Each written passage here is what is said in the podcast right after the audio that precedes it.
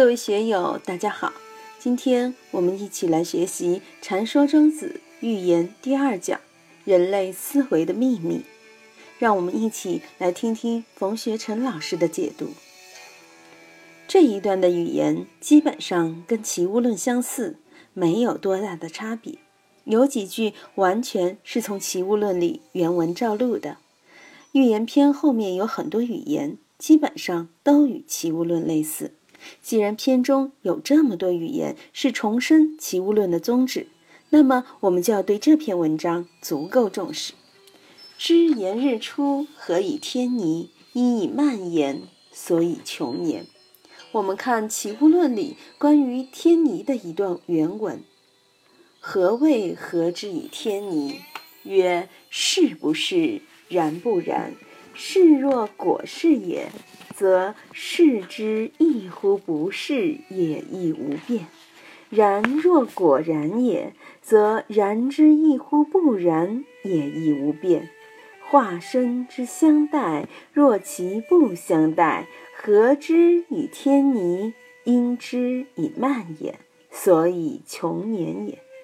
这里的是不是，然不然，两句话是一个意思。是不是？就是然不然？现在的小孩子经常会问：“是不是啊？”你回答要么是，要么不是。大家注意，“是不是”这三个字里面有大机关啊！是是肯定判断，不是是否定判断。是是肯定，不是是否定。是不是是肯定中的否定？我说这个东西是杯子。你马上说不是杯子，我说这个是铁的，你马上说不是铁的，是木头的，这个就是是不是？你说张三很好，我说张三不好，这就是是不是？另外也可以反过来读，张三这个人很糟糕，不，张三这个人不糟糕，他是很牛的，这就属于否定中的肯定。是不是这三个字包藏了人类精神里面的一个秘密？我们的精神经常就在这里面打转，是不是？从小到老，我们每天都在这个思维漩涡里面旋，无穷的是非都是因之以慢也，因之以慢也。这个话很牛啊！人类的理性思维的全部秘密就在其中。我们的一切思维活动都是从“是不是”这里蔓延开去的。我们面对事物，第一步、第一反应就是对其进行观察和思考，是不是？第二步是对其进行判断，是或者不是。第三步对所是的否定，所是者不是。第四步对所不是的肯定，是不是是其所不是者吗？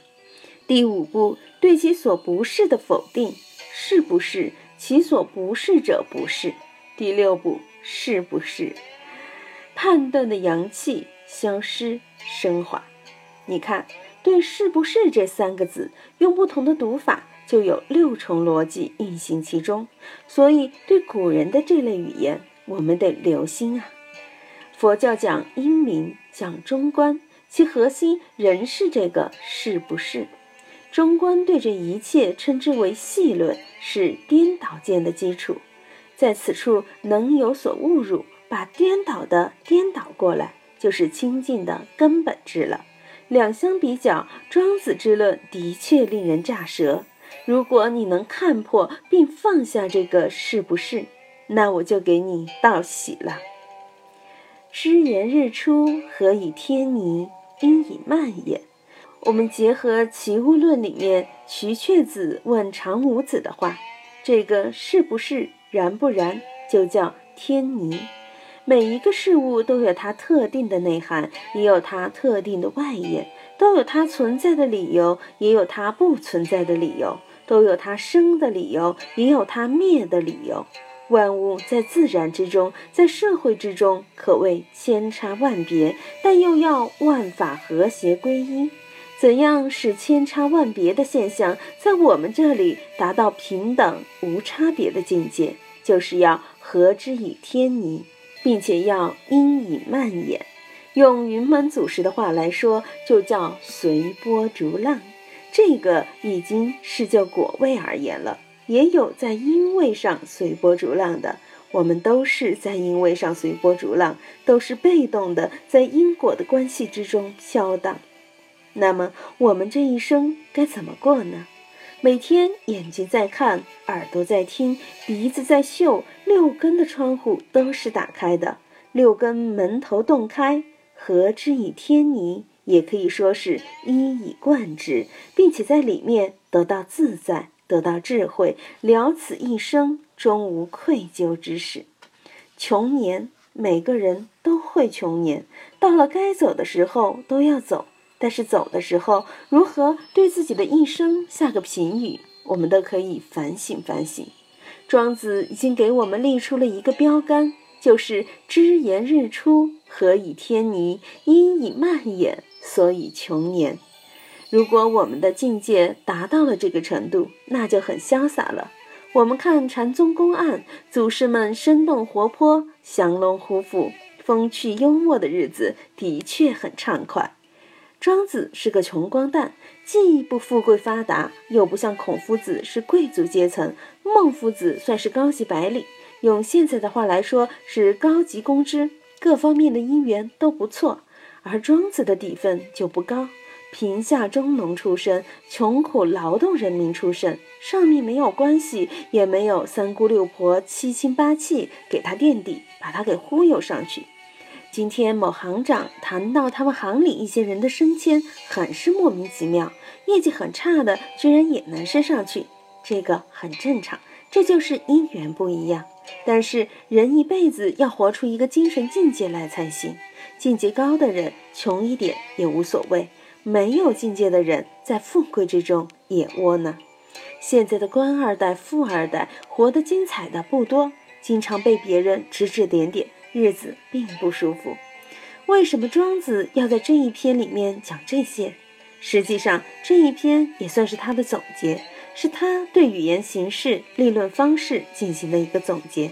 他是用寓言、知言、重言来贯穿所有文章。再看下面的句子：不言则齐，齐与言不齐，言与齐不齐也，故曰无言。看到这里，可能立山兄要发言了。庄子的话怎么老是东一句西一句，让人摸不着头脑？这样的语言的确有点绕，不看注解还真不好懂。什么叫不言则齐？万事万物本来是千差万别的，但有没有一个统一的标准呢？狮子、老虎和牛羊，他们能够平等吗？皇上和乞丐，亿万富翁和贫下中农？政府官员和打工仔，他们能平等吗？贪官和清官能平等吗？不行。但是这里说不言则齐，为什么不说话的时候就能够齐呢？《维摩经》里面，维摩诘菩萨坐在那里一言不发，文殊菩萨也拿他没有办法，只有赞叹的份儿。这就是无言之妙。当然，无言之妙，并不是说你在那里打死不吭声就真的高明了。这个不言后面还有不起一念，你能管住自己念头的起落，才是修行的关键。然君这次打七回来，应该对无言的妙处有所体会吧？禅门打七是禁言的，除了主七的法师可以在禅堂里面讲几句简要精到的开示以外，其余的人全部都是禁言的。禁言的目的是静心，让大家的念头别蹦蹦跳跳。不言则起。当我们念头不动的时候，还有什么狮子、老虎、猪狗、牛羊之类的差别呢？大象和蚂蚁在你一念不生的时候有差别吗？没有嘛。这时候贪官和清官也没有差别，亿万富翁和打工仔，皇上和乞丐，男人和女人也都没有差别了。为什么呢？差别都是我们念头一动，分别心一起，才呈现了万物的差别相。其物并不是说万物种类不同，相状不同，我们要强加给他们一个同，不是这样的。很多人把平等心搞错了，理解到一边去了，以为穷和富、高和矮、人和动物都没有差别，非要强制性的拉到一块儿，强制性的去齐，不是那个道理。只要你不动心，万物就齐了；你一动心，万物的差别就清清楚楚、明明白白的表现出来了。你要想用你的精神力量去应齐，那叫打妄想，叫乱用功夫。万物的差别就是差别，你还还它一个差别。你不能把不齐的东西也强制拉齐。只要你不理会它，做到内不放出，外不放入，做到一心不动，一念不生，那么齐与不齐全部都消停在那里了。所以庄子告诉我们：不言则齐。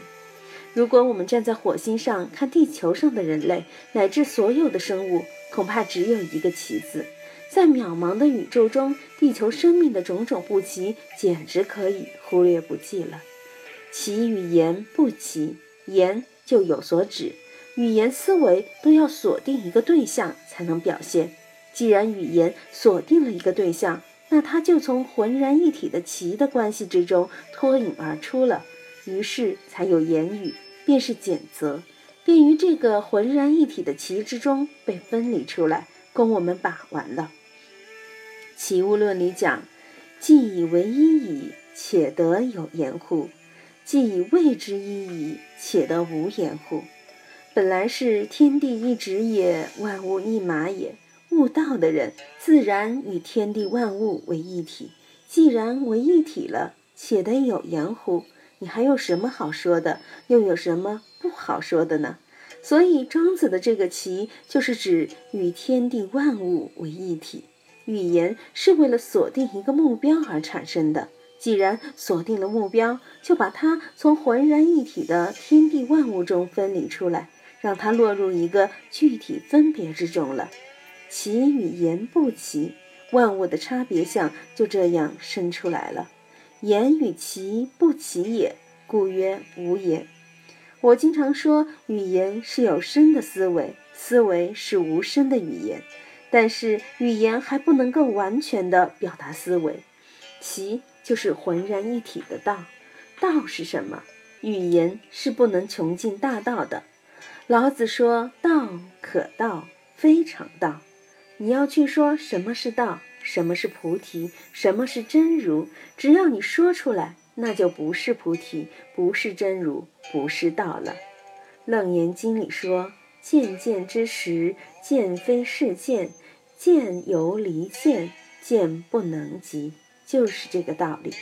这里说“言与其不齐也”，我们一旦举心动念，马上就离真如十万八千里，马上就背道而驰了。那么，怎么避免这个麻烦呢？故曰无言，就是要马上回到不言的状态，回到不起一念的状态，返本归朴，抱元守一，这样才行。今天就读到这里，欢迎大家在评论中分享所思所得。我是万万，我在成都龙江书院为您读书。